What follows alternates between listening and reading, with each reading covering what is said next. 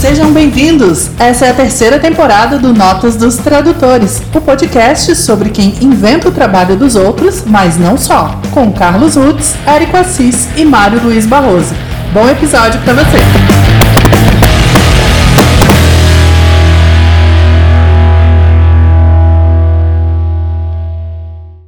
Olá, eu sou Carlos Rutz.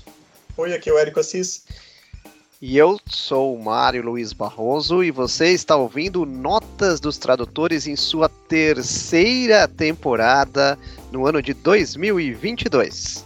Episódio 2. Uh, hoje a gente tem um convidado, senhor Von Deus, tudo bem? Tudo jóia, gente, beleza. Valeu pelo convite. A gente que agradece a participação e o nosso tema de hoje é X-Maníaco. Expliquem aí, pessoal. Bom, como o Érico é do Rio Grande do Sul, X-maníaco é o cara que gosta de X-burger, X-coração, X-prensado e essas coisas que dá no Rio Grande do Sul. E X-chuleta. Eu fiquei surpreso ao descobrir que existia o X-chuleta. O resto do Brasil se surpreende, né? É. Mas É, eles não explicaram o que eu pedi para eles explicarem, então eu vou explicar. Uh, a gente vai falar de X-Men Elsewhere, que é uma fanfic, um quadrinho feito por um grande fã de X-Men e que também tem, por acaso, tem muitos fãs. Né? E aqui no Brasil, essa, esse quadrinho sai com tradução do Von Deus e do seu colega Gustavo Silva. E, Von Deus, explica pra gente quem é esse grande fã de X-Men que faz essa fanfic. John Byrne é um dos grandes responsáveis pela, pela fama, pelo sucesso do, dos X-Men nos anos final dos anos 70, começo dos anos 80, né, com a saga da Fênix Negra, com Dias um Futuro Esquecido, e pela própria Marvel em si, né, depois ele foi pro Quarteto Fantástico, Tropa Alpha, depois foi pro DC, então o John Byrne é, uma, é um fenômeno do, dos quadrinhos dos anos 80, assim, então quem já leu um pouquinho de Marvel e DC sabe quem é o John Byrne, e ele, depois de acho que uns quase 40 anos sem, sem mexer Mentira, é, 20 anos, aquele, em 99 ele fez Hidden Years, ele resolveu é, voltar aos X-Men fazendo uma fanfic mesmo no, no fórum dele, o, o Blind Robotics. E tá aí desde 2019, todo, praticamente todo dia ele lança uma página nova lá e disponibiliza para qualquer pessoa é, é, ler essa história que está criando. Mesmo que a Marvel não queira publicar.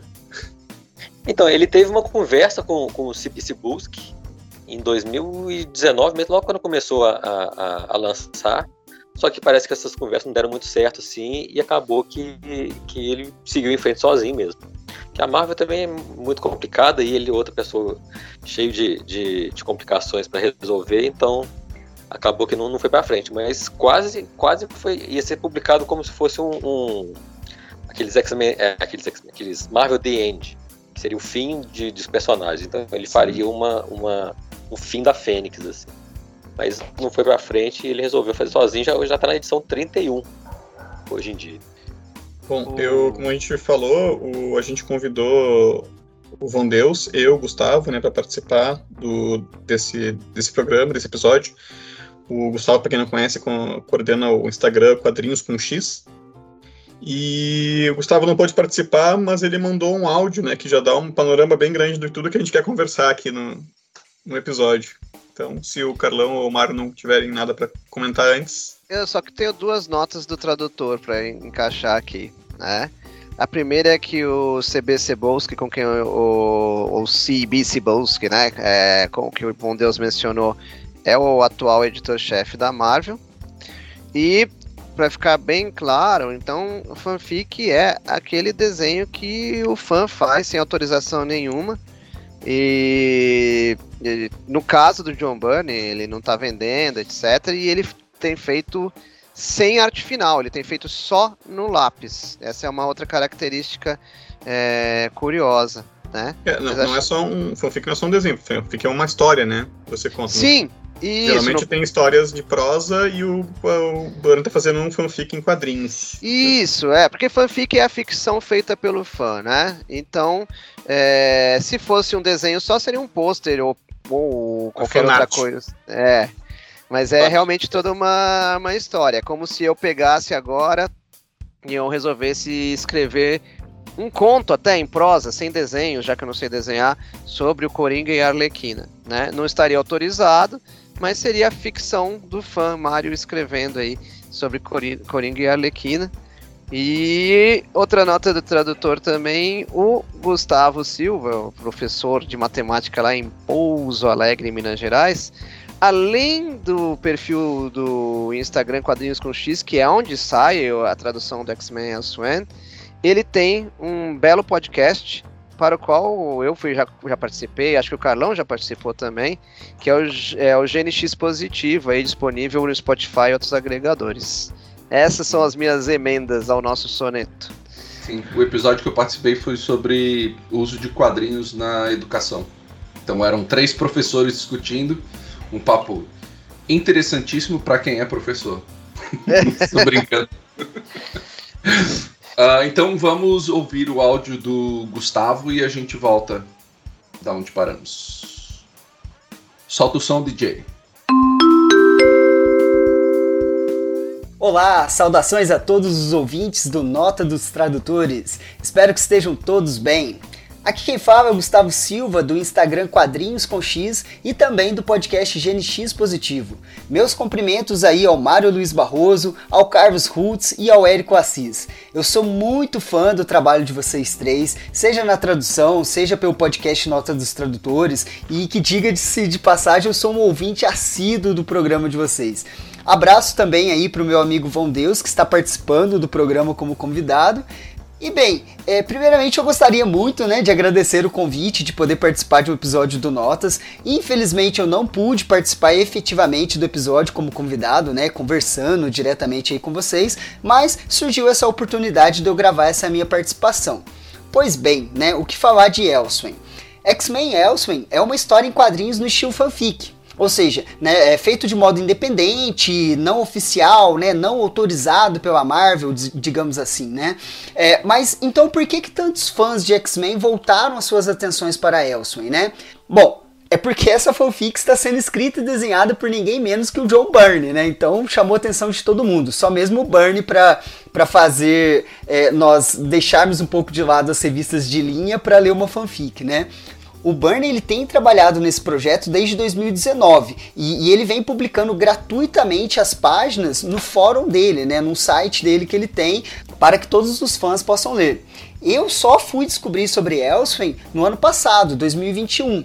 Daí eu me perguntei, ué, mas é, por, por, que, que não tem ninguém traduzindo isso para português, né? Com tanta gente aí fazendo traduções independentes por aí, né? Então eu, eu achei engraçado, né? Ninguém tinha feito nenhuma versão para português ainda. Daí, a partir de novembro de 2021, eu e o Von Deus nós tomamos a iniciativa de fazer uma versão brasileira de Elsewhere, né, para que tantos os outros fãs é, brasileiros do John Byrne pudessem ler também. Bom, daí funcionou mais ou menos assim. Eu fazia uma tradução e adaptação prévia e mandava por Von Deus. O Von Deus, então, ele fazia uma revisão da minha tradução e dava várias dicas de adaptação do texto. E de quebra, o Von Deus ainda revisava também a ortografia. Depois das correções e sugestões do Von Deus, aí eu finalizava, né, fazendo a diagramação do, do quadrinho, né, colocando as letras, né, o letreiramento nos balões, e, e foi assim durante as 10 primeiras edições de X-Men Elsewhere.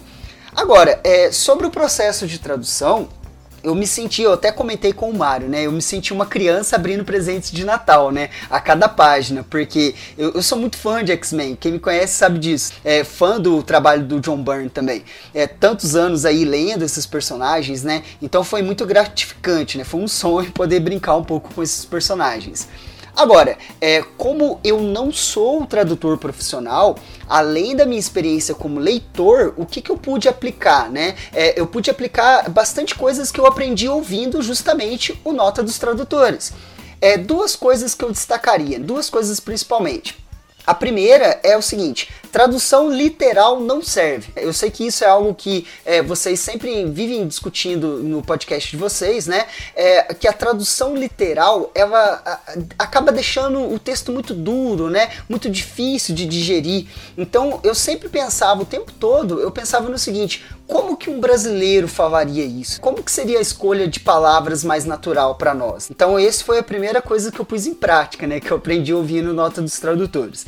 A segunda, né, a segunda coisa que eu apliquei foi o teorema do quarteto que vocês explicaram muito bem lá no episódio 4 da primeira temporada. Então, é, é na medida do possível, eu fui tentando adaptar é, o modo como cada personagem fala. Wolverine falando como Wolverine, Professor Xavier falando como Professor Xavier e assim por diante, né? Bom, depois da edição 10, eu troquei com o Von Deus. Então, da número 11 em diante, o Von Deus que assumiu a tradução. Daí eu fiquei com a parte de revisão da tradução e continuei fazendo o letreiramento.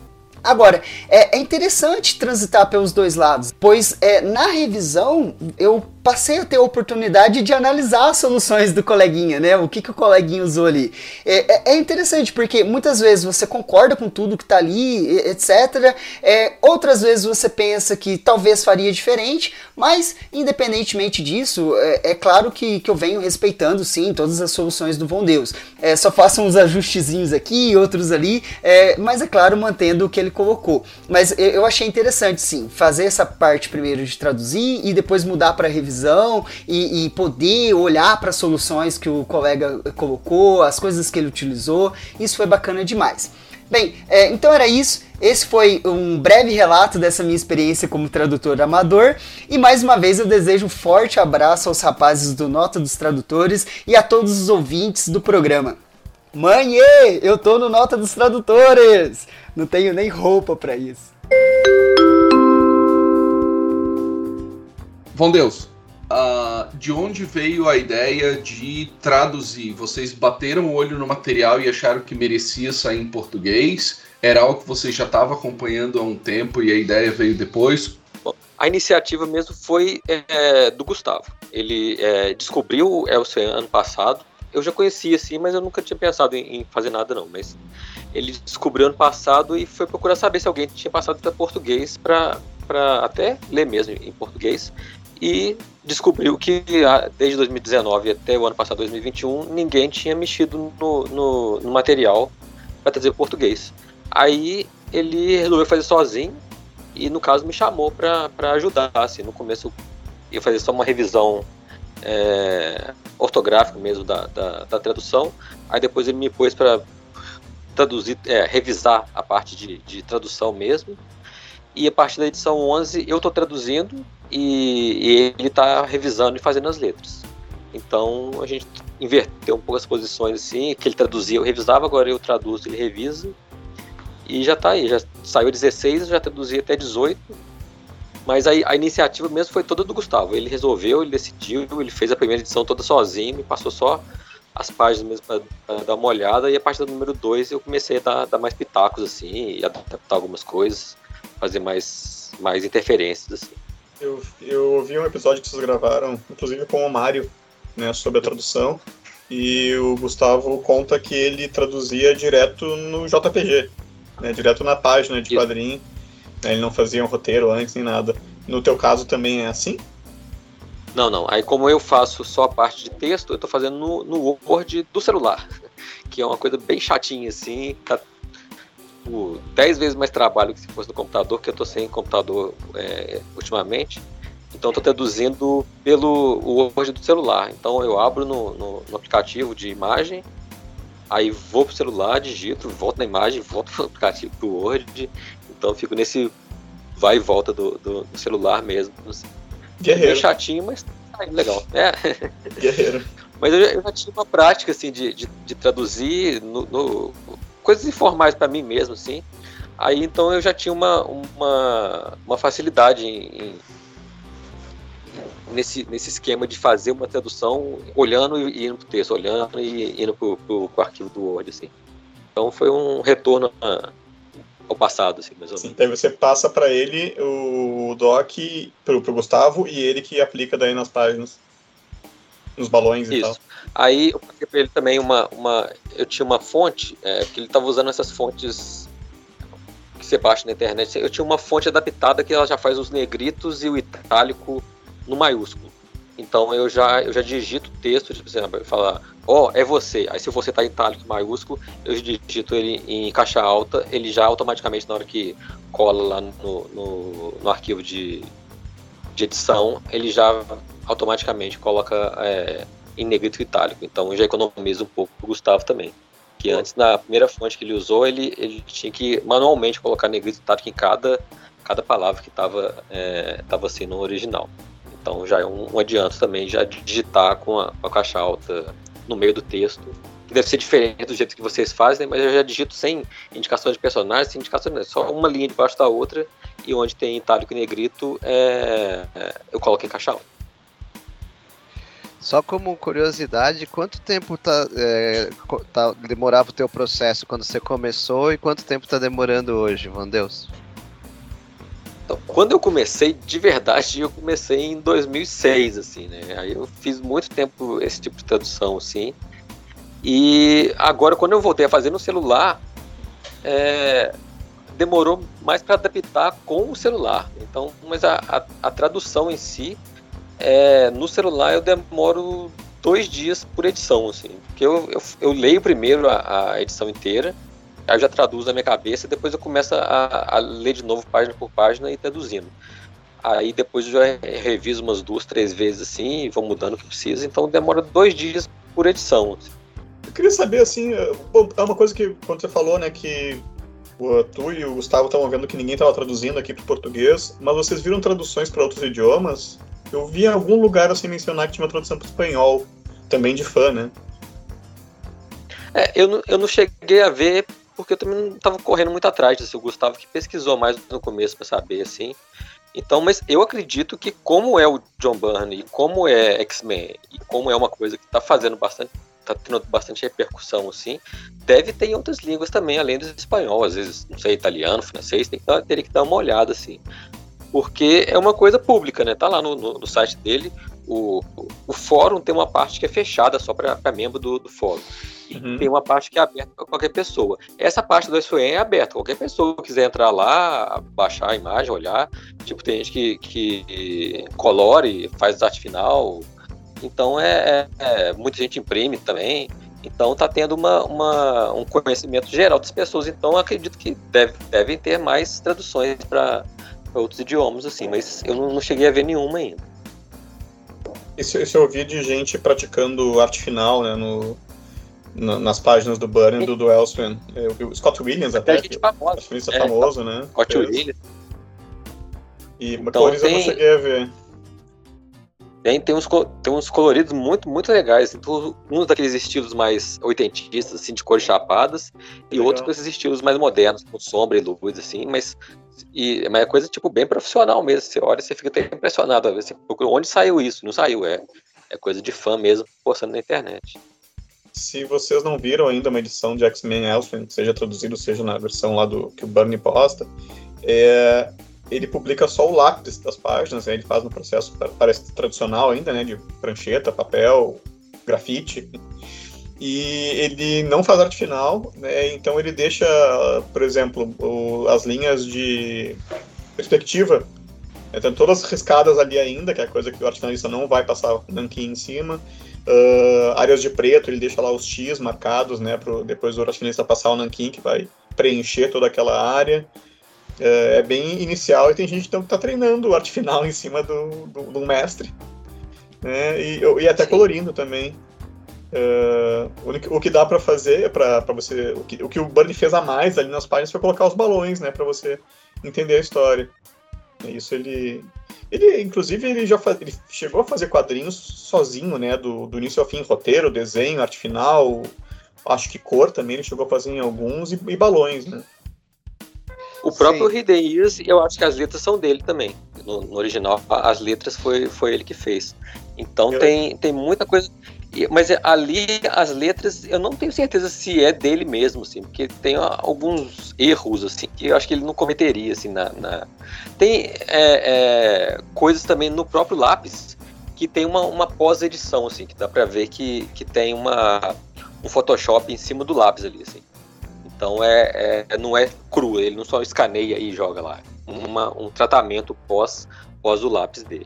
Ele mandou uma entrevista. É coisa... Desculpa. Não, é só. É, tem um, um, dá pra você ver que tem um tratamento pós, pós o lápis que ele, que ele não joga cru do jeito que, que terminou de desenhar na, no fórum. Eu lembro de uma entrevista da época que ele fazia Mulher Maravilha, dele dizendo que ele fazia tudo menos as cores. Uh, ou seja, uh, ele entregava o quadrinho já balonado, né, com todo o texto. É porque ele é daltônico. Tem pouca ah, gente que sabe, assim, mas ah, o Bunny é daltônico. Ele não enxerga, é, eu acho que o verde. Ele então, não enxerga as é, cores, né? Quando ele, não, quando ele fazia o Punho de Ferro com, com o Claremont, ele, por quase um ano, ele achava que, que o uniforme do, do, do Punho de Ferro era amarelo e marrom. Que o verde ele chegava como marrom. Então ele foi descobrir lá pra frente que, que, que, o uniforme do Punho de Ferro era verde e amarelo e não era marrom e amarelo. Então por conta disso que ele não deve mexer nas cores para não ter essa confusão de, de, às vezes colocar uma cor errada. Assim. Mas ele não sabia que era daltônico também? Não, sabe, eu sabe, acho que ele, ele sabia, é mas ele não se preocupou em perguntar. Essa que é, que é o detalhe. É porque, é um, porque tem vários tipos de daltonismo. Tem um daltonismo que você enxerga todas as cores erradas e algumas cores erradas. Então ele, o amarelo ele chegava amarelo, às vezes o vermelho ele chegava vermelho, mas o verde ele enxergava com uma tonalidade diferente. Então para ele deve ter uma variação mínima entre marrom e verde, ele achava que era marrom. Então ficou achando que era marrom e amarelo no uniforme do, do Punho de Ferro por, por vários meses. Um dos daltonismos mais comuns é você não saber diferenciar o verde do vermelho, né? Tanto que o sinal de trânsito existe lá com as posições dele ali, justamente. Por que, que a mesma lâmpada não vai trocando de cor? Porque tem as posições para ajudar as pessoas que têm esses problemas de vista. Se você entrar no consultório de oftalmologista, você vai encontrar um típico teste para daltonismo que são pontinhos vermelhos misturados aos pontinhos verdes. Aí eu perguntei pro, pro um amigo meu daltônico como é que é. Ele falou assim: ah, pra mim é tudo marrom. Marrom é marrom, verde é marrom e vermelho é marrom.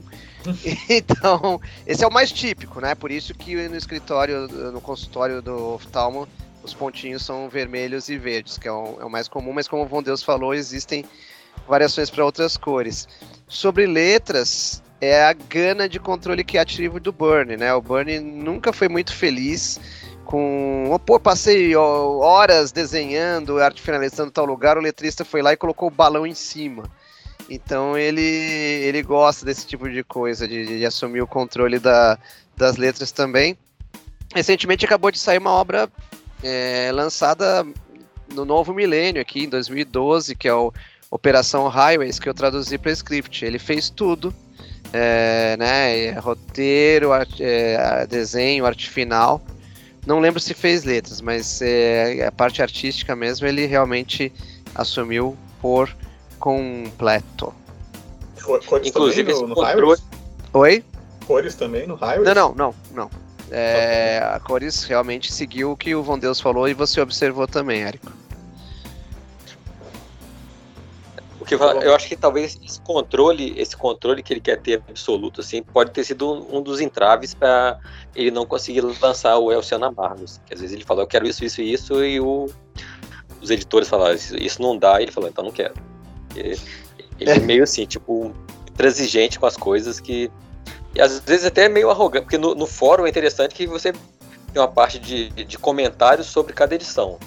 Então, às vezes, ele, ele responde, se você comenta alguma coisa, ele vai lá e responde a, a os usuários do fórum, assim. E às vezes é um pouco até meio arrogante com, com os usuários, assim. Aí depois da arrogância você vai ver a resposta de baixo do, do, do fã, fazer obrigado, senhor Ban. Então, mesmo sendo ignorante, as pessoas vão e agradecem ele por ter sido ignorante com, com ele. É, é engraçado. O... Escuta, um, um, é, entrando mais ainda profundamente no, no conteúdo das histórias, um dos nossos primeiros episódios é a teoria do quarteto, né? Que são os tipos de vozes de cada personagem, né? A gente usa o quarteto como modelo, na verdade, a teoria do JP Martins. E como é que você identificou o nível de fala dos personagens? Porque, vamos dizer assim, extra gravação, em outro momento você comentou que o Burnie deu uma desvirtuada em alguns personagens e se tiveram a oportunidade de corrigir. Como é que foi isso? Eu, é, a, as vozes dos personagens assim, já estão muito impressas na minha cabeça. Assim. Então, mesmo que, que. É igual você fala do Hickman, né? Que ele, ele escreve todo mundo igual, aí você vai lá e imprime a, o, o, conhecimento que já tem anterior dos personagens na, na, em cada um. Então, ali o Bunny dá para você perceber muito claramente também pela, pela escrita dele como que cada personagem está falando, tipo as contrações, tipo a forma de, de, de, de texto de cada personagem, dá para você entender se ele está falando uma coisa mais certa, uma coisa mais formal, mais informal. Então, é, dá para seguir bem pelo que está escrito, mas algumas horas ele, é, não sei se ele esquece, se ele está sem paciência de fazer, então ele vai e atropela algumas coisas, faz umas coisas meio desleixadas. Assim. Ele tem muitas críticas assim a, a, a algumas coisas que ele faz ali, porque eu acho que falta um editor para falar isso aí você devia mudar, isso aí você devia fazer diferente. Então, é, algumas horas ele, ele muda mesmo, assim, ah, eu vou fazer desse jeito, e, e, resolve fazer de uma, de uma forma que está na cabeça dele e ele acha que é assim mesmo. Uma coisa ou outra dá pra gente mudar, porque é, às vezes até descaracteriza o, o, personagem um pouco.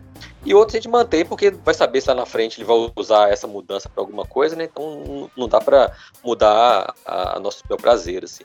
Mas algumas coisas é, é, dá pra gente sentir na própria escrita dele, assim, que como cada personagem está falando, tipo, o Coisa, que ele, que ele escreve nas edições, acho que 6, 7, 8, assim, é bem característico. Você vê o Coisa falando e o falando, é, é uma coisa completamente diferente. Então você já sabe que são dois personagens completamente com, com personalidades bem opostas. Assim. Então, dá para seguir bastante pelo, pelo, pelo estilo da escrita dele. Não tem muita dificuldade. Uhum. E o que, que ofereceu mais desafio, meu Deus? Uh, alguns termos do inglês ou encontrar a palavra certa em português? Qual dos dois idiomas fez vocês suarem mais a camisa para achar soluções? Isso aí, o, o, Gustavo tem as dele, né? E eu tenho as minhas, assim. Eu, para mim, eu tenho mais dificuldade quando tem. É, é... Não, não, sei se é uma dificuldade em si, assim, mas às vezes ele usa um, um, um, uns termos que não tem comparativo, ou então às vezes soa um idiota em português, assim. Tipo, eu até comentei no, no, no, podcast do Gustavo lá, que tem uma hora que tem uma cena de tensão, assim, e tá tudo meio. É, é, quase um terror psicológico. Aí ele fala que a pessoa caiu como se fosse uma melancia esfacelando. Então, a imagem de uma melancia caindo no chão não é uma imagem que condizia com é, a imagem, com, com, a, com, a, com a tensão do texto ali, então. Aí acaba que a gente tem que mudar essas coisas assim. Aí eu fico com. Quando eu tava fazendo com o Gustavo, e ele tava traduzindo, e eu só tava é, revisando e adaptando algumas coisas, aí eu fico com receio de liberar, é, soltar muito a imaginação e fazer uma coisa completamente que não tem nada a ver com o original, assim. Então eu fico meio é, com esse receio de, ah, se alguém for comparar com o original, ver que não tem nada a ver.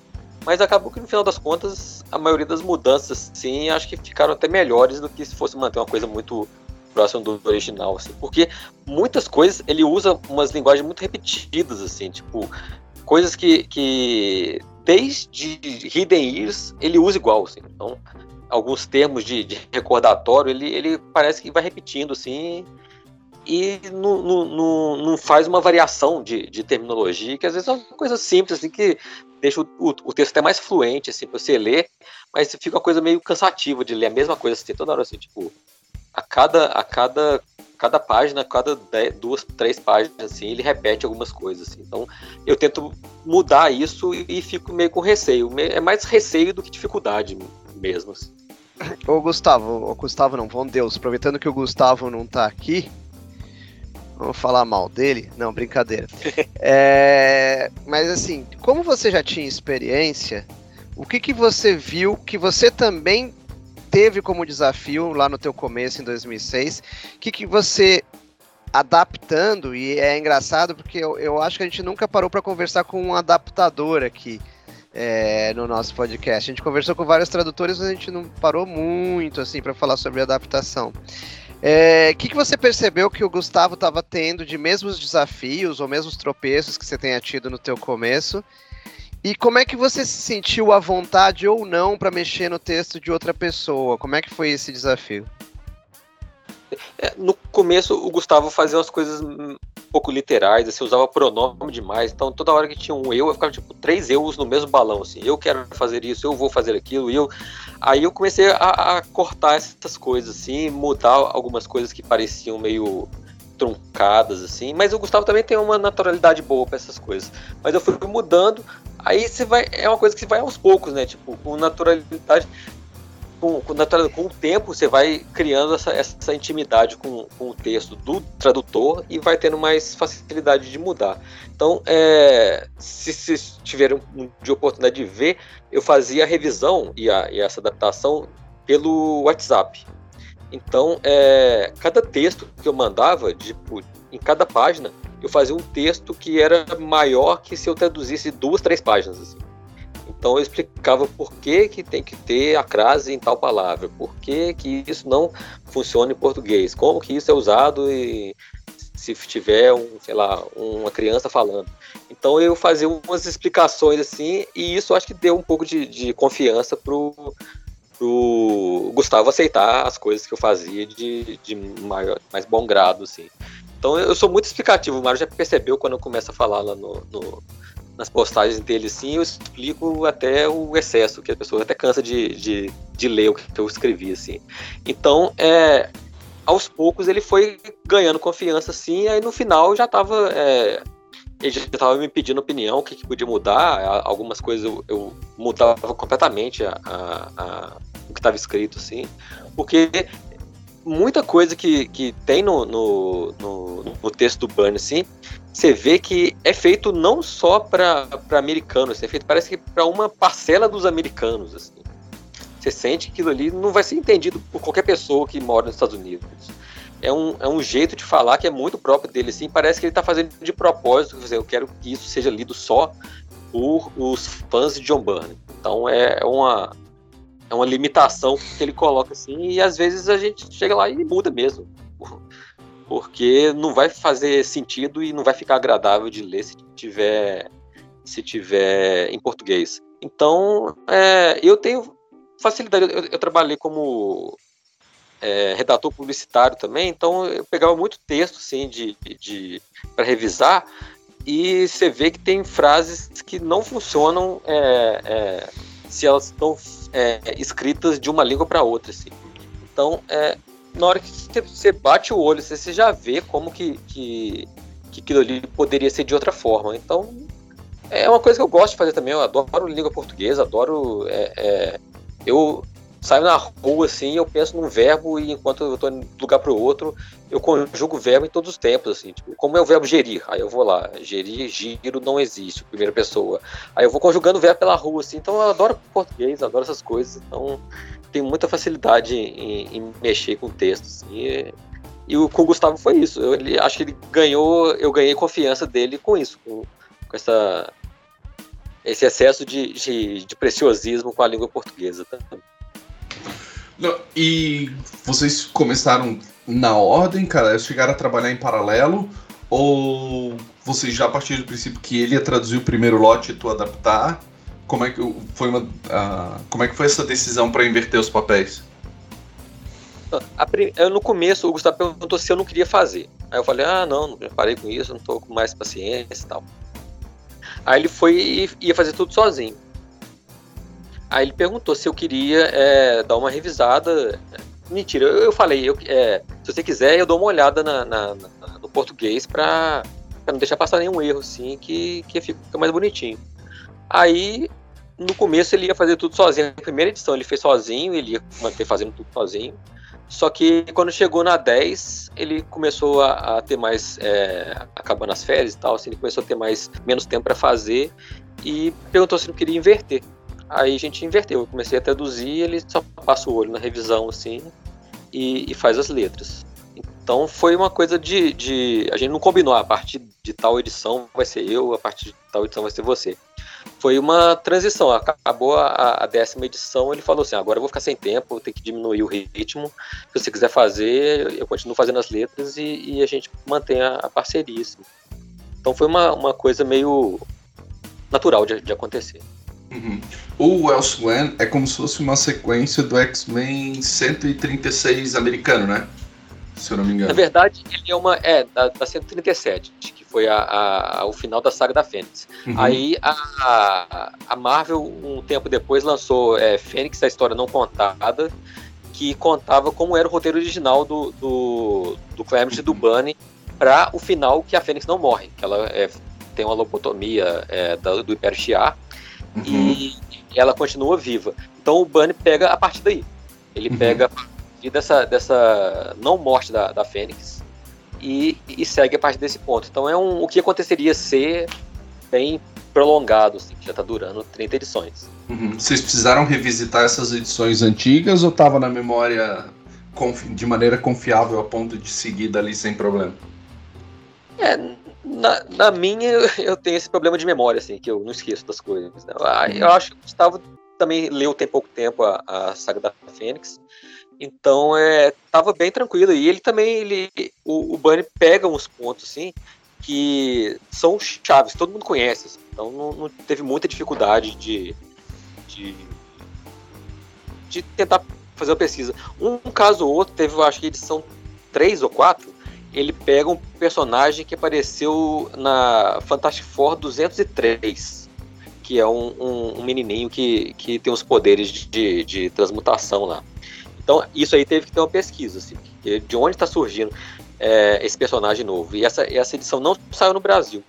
Então, é, é, teve que dar uma olhada de onde estava vindo esse, esse, personagem, que era uma criação do, do Marvel Wolfman com Kate Pollard, eu acho é, que, que são numa edição do, do Quarteto Fantástico que ele trouxe para pro, os X-Men, porque na última página dessa edição, 203, o, o Ed Richards entrega pro, pro pai desse menino um cartãozinho com, com o nome do, do da escola Xavier.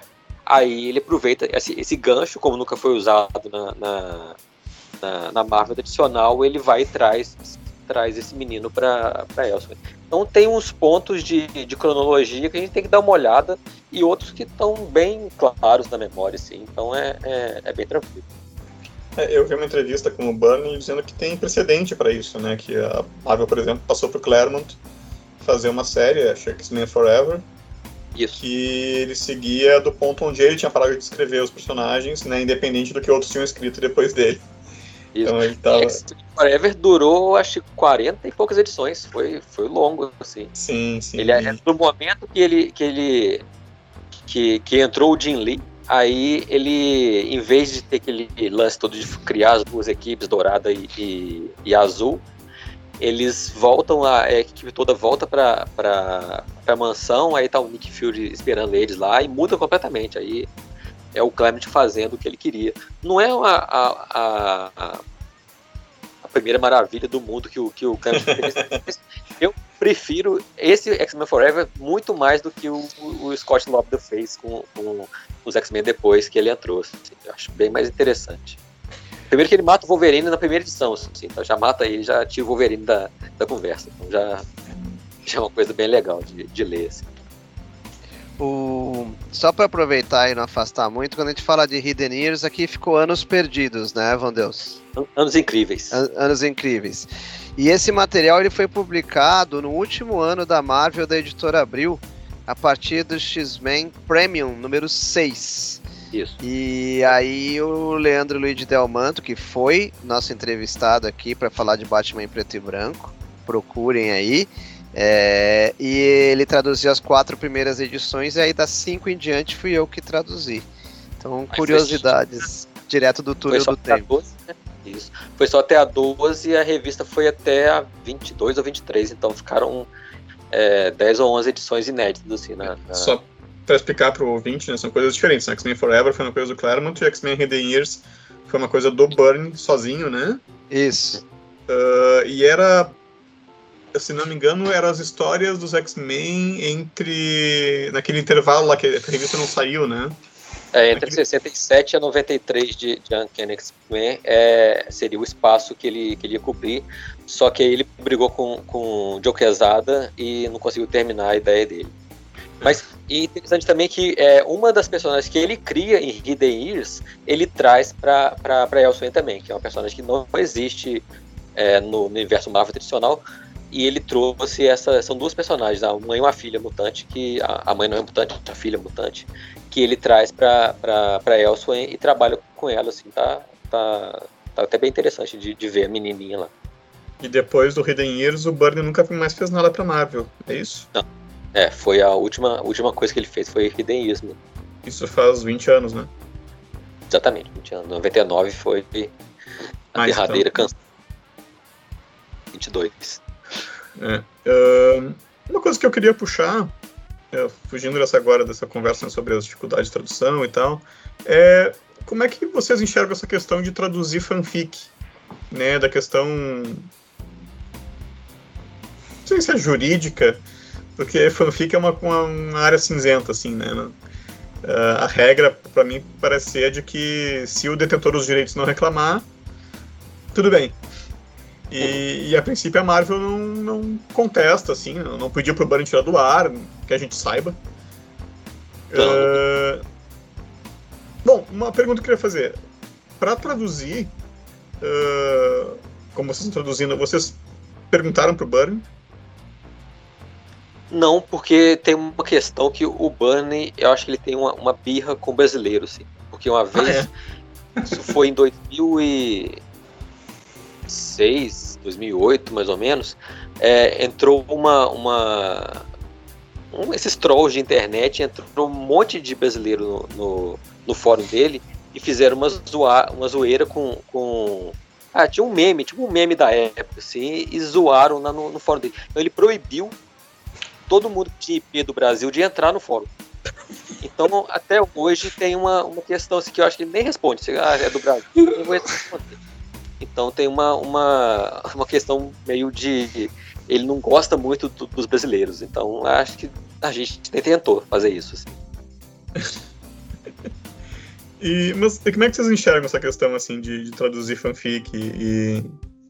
A questão de traduzir uma fanfic é, em si não teria muito problema jurídico, ele já está, ela já ser originalmente uma coisa fora do, do, do, do como é que fala? Da, da, de quem é o autor ter, ter direitos sobre aquilo. Então, se você cria uma, uma coisa que não é sua, você já está usando aquilo de forma que o autor não, não desejaria que seja, seja usado.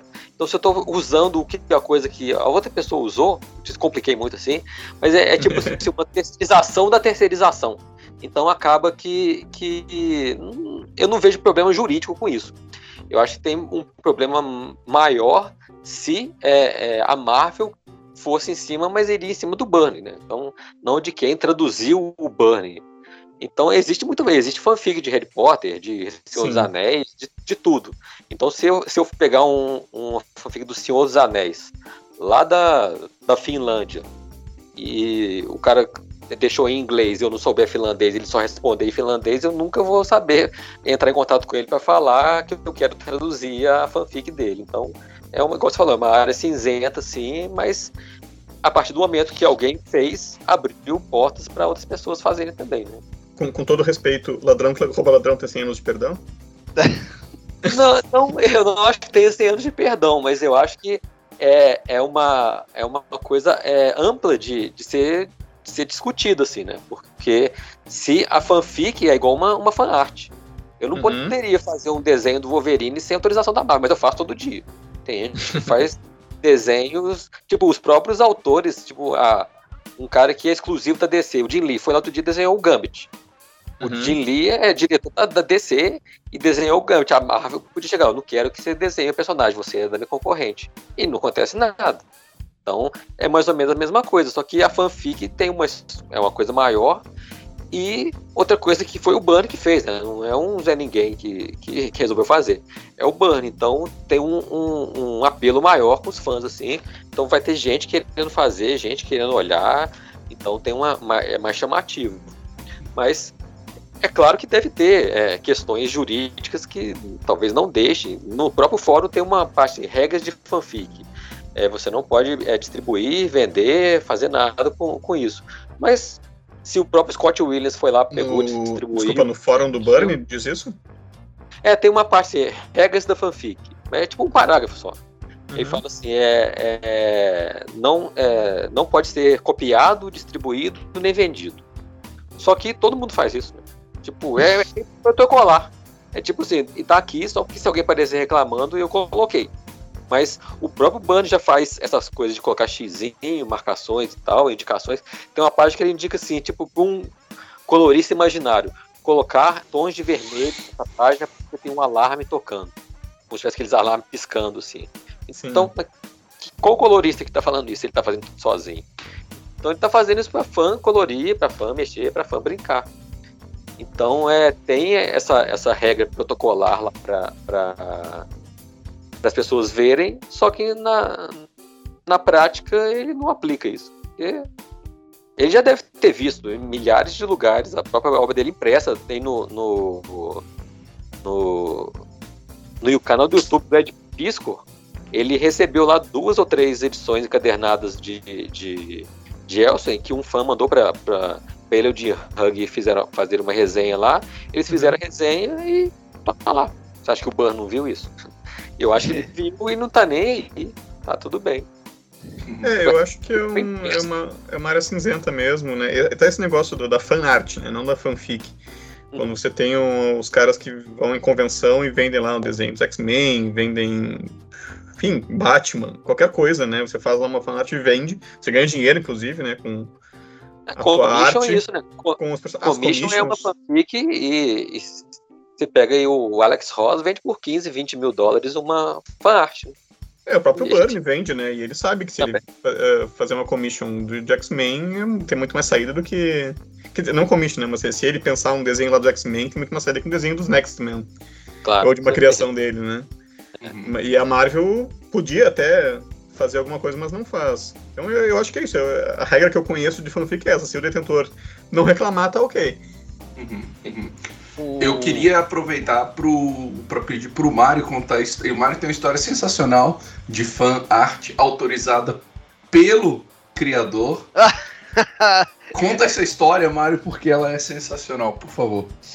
Tá. é, Estava eu na faculdade de jornalismo, terceira, terceira fase, terceiro período, terceiro semestre, onde é que quer que você esteja. Acho que todo mundo no Brasil inteiro agora sabe onde que eu estava no, no curso universitário. É, e eu, na aula de artes gráficas, que ensinava nós, futuros jornalistas, a trabalhar em gráfica, entender como funciona uma gráfica, pelo menos, tinha que produzir um pôster pôster simplesmente poderia ser uma tradicional foto do Che Guevara falando ai que endurecer e tudo bem. O pôster seria em preto e branco. E eu cismei que eu queria fazer é, do mesmo jeito que tem aquele tradicional quadro dos cachorros jogando sinuca. Eu queria fazer a cidade de São Paulo habitada exclusivamente pelo personagem louco do Maurício de Souza. Mas aí eu falei assim, bom, eu não, não vou fazer o, o personagem sem pedir autorização pro Maurício. Bobear, até ele faz ali rapidinho pra mim. E não sei como eu consegui um contato com o Maurício de Souza, que simpaticíssimo me recebeu. Eu falei, então, eu queria fazer isso e tal. E ele falou assim: ah, eu sou ocupado, eu não posso fazer. Né? Imagina, né? Do alto de meus 19 anos, né? O que, que eu sabia da vida? E aí ele falou assim: quem faz inclusive o louco hoje em dia não sou nem mais eu, são meus desenhistas. Eu falei assim: ah, posso pedir para alguns dos meus desenhistas? Ele falou assim: claro que pode, mas eles são pagos. Aí você teria que pagar para eles.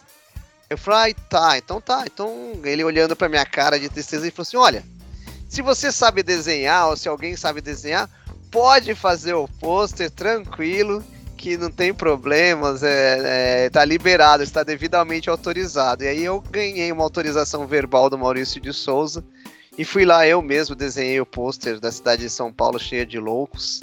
É, e feliz da vida.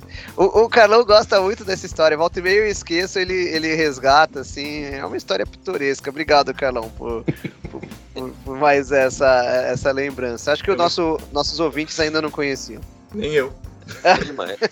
Eu E se queria, tudo der certo, vai, ah, esse pôster vai ilustrar a postagem no Instagram. eu queria fazer três notas sobre essa, sobre essa história. A primeira é cadê esse pôster?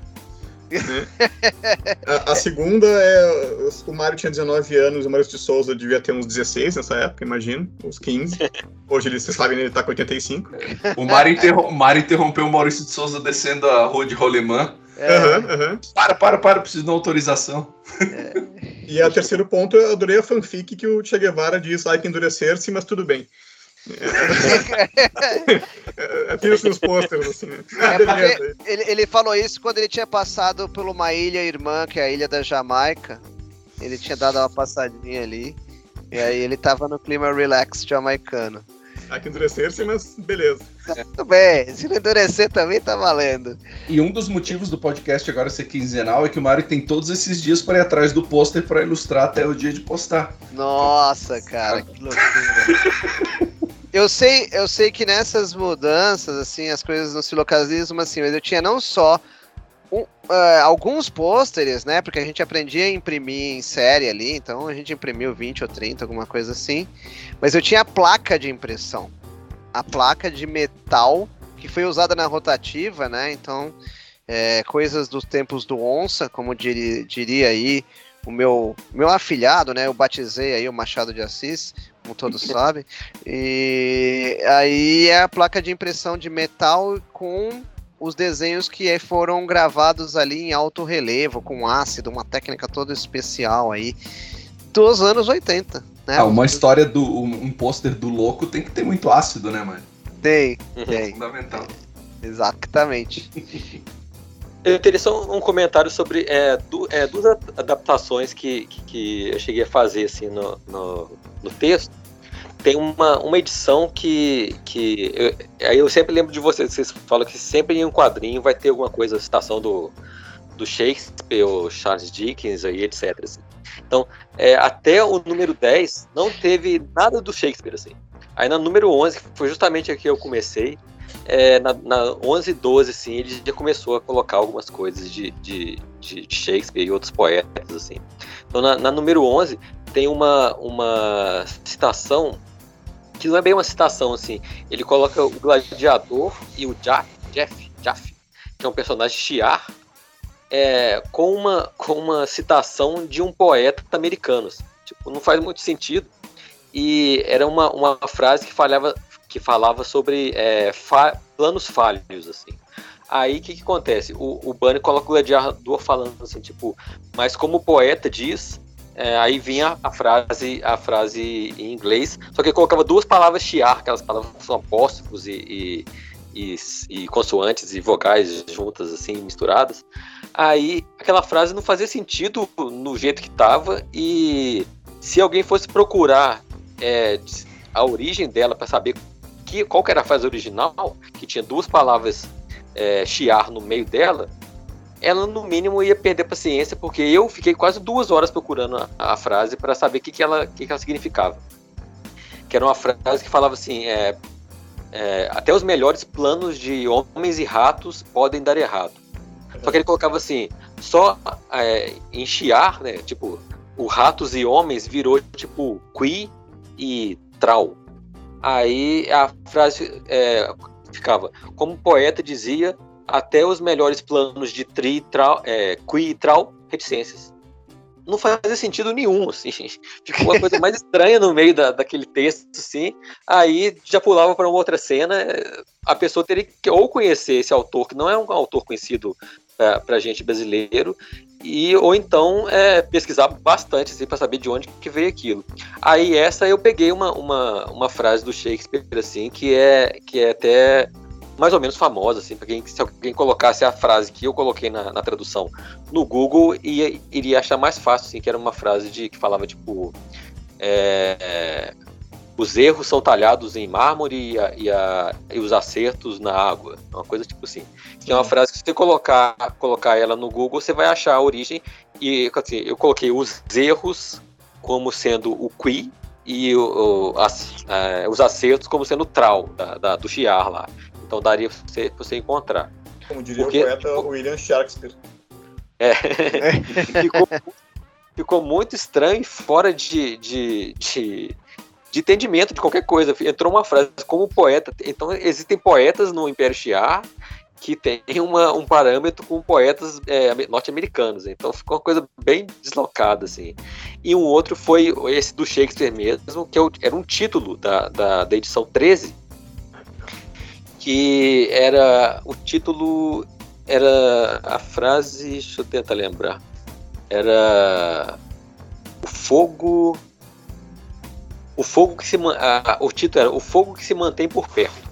Também era uma frase que, que era tinha uma continuação que é de um livro do Shakespeare que chama ah, Dois Cavalheiros de Verona.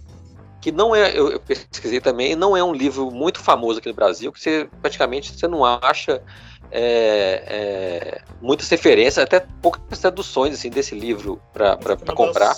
Peças perdidas dele. Sim. Aí é, eu falei com o Gustavo, assim, eu coloquei a, a, a tradução é essa, saiu desse livro, dois Dois Cavaleiros de Verona. Aqui ninguém no, no, no, Brasil vai, vai conhecer essa, essa referência, e eu acho que não vale a pena colocar uma nota explicando que é um texto do Shakespeare que fala isso, isso, isso, veio de não sei aonde, porque não, não interferia muito na, na, na história que falava só de fogo, porque tinha Fênix na, na, na, na próxima edição. Aí eu coloquei é, aquela frase, aquela do Camões, tipo assim, o fogo é, o amor é fogo que arde sem se ver. Então eu coloquei só assim, fogo que arde sem se ver. Foi o título da edição 13, é, é, transformei ela para um Camões, que é uma coisa que todo mundo, pelo menos, conhece aquela música do, da Legião Urbana, que é Monte Castelo, né, que tem essa, essa frasezinha assim. Então, pois é, o Camões é imita muito Renato Russo, né? Eu fico chocado com essas coisas. Então eu coloquei essa frase justamente para as pessoas que conhecem a música, conhecem Camões também, é pelo menos terem uma referência que era, era uma frase conhecida, é, era uma frase chamativa, que era uma referência externa, assim. Então, tipo, é, seria o amor entre a Fênix e o Ciclope, e o amor é fogo que há sem se ver, que tinha também uma referência entre o amor que se mantém por perto é o amor que mais queima. É uma coisa assim a frase do, do Shakespeare. Adaptação que o Mário Barroso vai bater palmas agora, porque é escola Mário Barroso. Peraí, deixa eu bater palmas perto do microfone porque merece mesmo. e, e acho legal o ouvinte perceber que não é fácil. Você vê, o Von Deus ficou duas horas pesquisando. E embora não seja uma rotina diária, é uma rotina ter que pesquisar. E não se faz um bom é, trabalho sem pesquisa. Se pode ter toda a bagagem, né? Se juntar eu, Carlos e o Érico, a gente não sabe metade que o Von sabe sobre o X-Men. Mas não adianta saber tudo sobre o X-Men, você tem que ter outros recursos, outras informações, que é o que o roteirista original vai trazer e vai exigir do tradutor, né? Esteja você fazendo uma tradução oficial ou uma fan translation, que é o que o Van, o Von Deus e o Gustavo Silva acabaram fazendo da fanfic do, é, do John Byrne, o X-Men Elsewhere. Uma fan trans fanfic. uma transfic. Uma dúvida, é, se você, se você traduzir é, Elsewhere, você traduziria para o que, assim? A palavra Elsewhere? É uma palavra só, né? O, o, outro quando ficaria bem feio no, no título, X-Men outro quando. Olha, uma, uma, excelente, uma excelente pergunta. Né? É que assim, é, como é o título da saga, se fosse o título da história já exigiria um bom tempo para pensar. O título da saga, que é algo que vai se repetir, é, exige mais tempo ainda para pensar. Assim, para falar de imediato, assim, é, você tem a sua, a sua, a sua preferência, meu Deus, para esse batismo? Eu, em uma palavra só, eu pensei, tipo, X-Men paralelo, assim, tipo, tempo paralelo. Se fosse duas palavras, eu colocaria tempo paralelo, mas é muito grande. Então, X-Men paralelos, também ficaria é, condizente com, com a realidade paralela que é o seu. Eu, eu iria de X-Men, entretanto. É, ele dizendo assim, ó, entretanto, a Jean não morreu. Tá? Aí, aí essa história. Carlos? Eu ia botar provavelmente um outro tempo. Apesar de ficar mais vago, fica menos específico do que realmente é, mas como a gente não sabe o que vem para frente, a, a, obra tá aberta. um outro tempo é, é, é seguro pro que vem pela frente.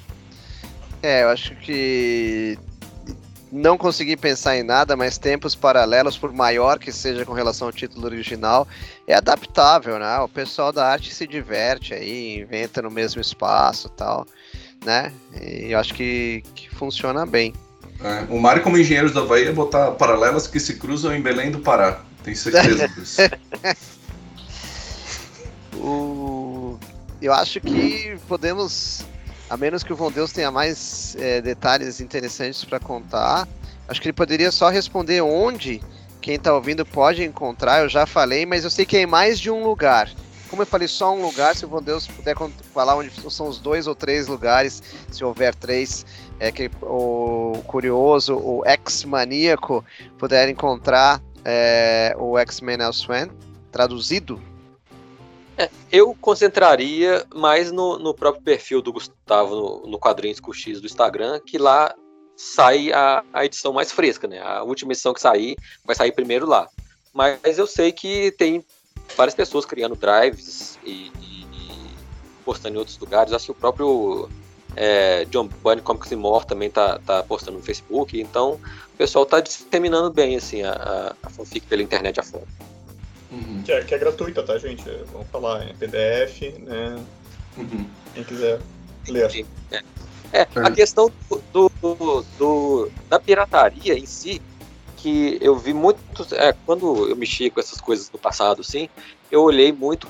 Você não. Você é, tem precedente jurídico de fazer praticamente qualquer coisa pirata, assim, música, texto, livro, imagem, tudo, desde que você não tenha lucro com um bom advogado, você pode fazer tudo se você não vender.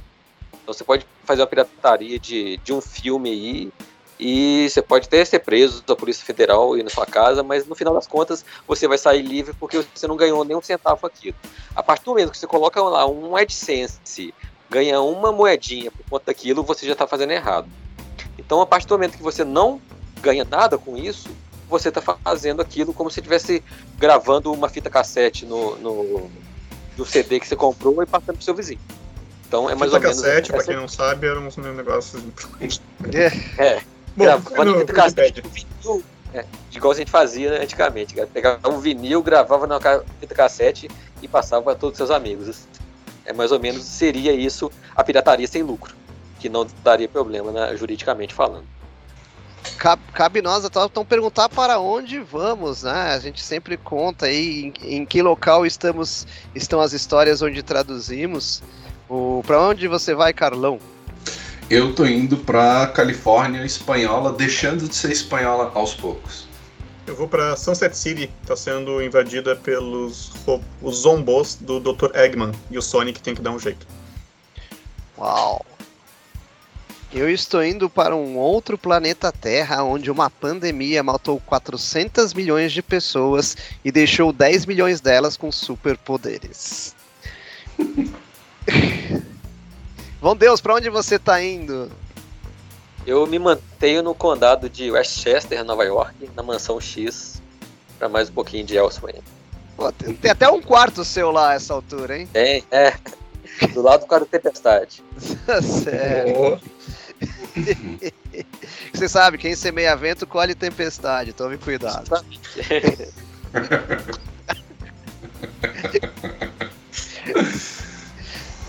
então tá, senhores. Obrigado aos ouvintes. Obrigado a Von Deus por aceitar o nosso convite. Obrigado ao Gustavo, né, que participou assíncrono com a gente.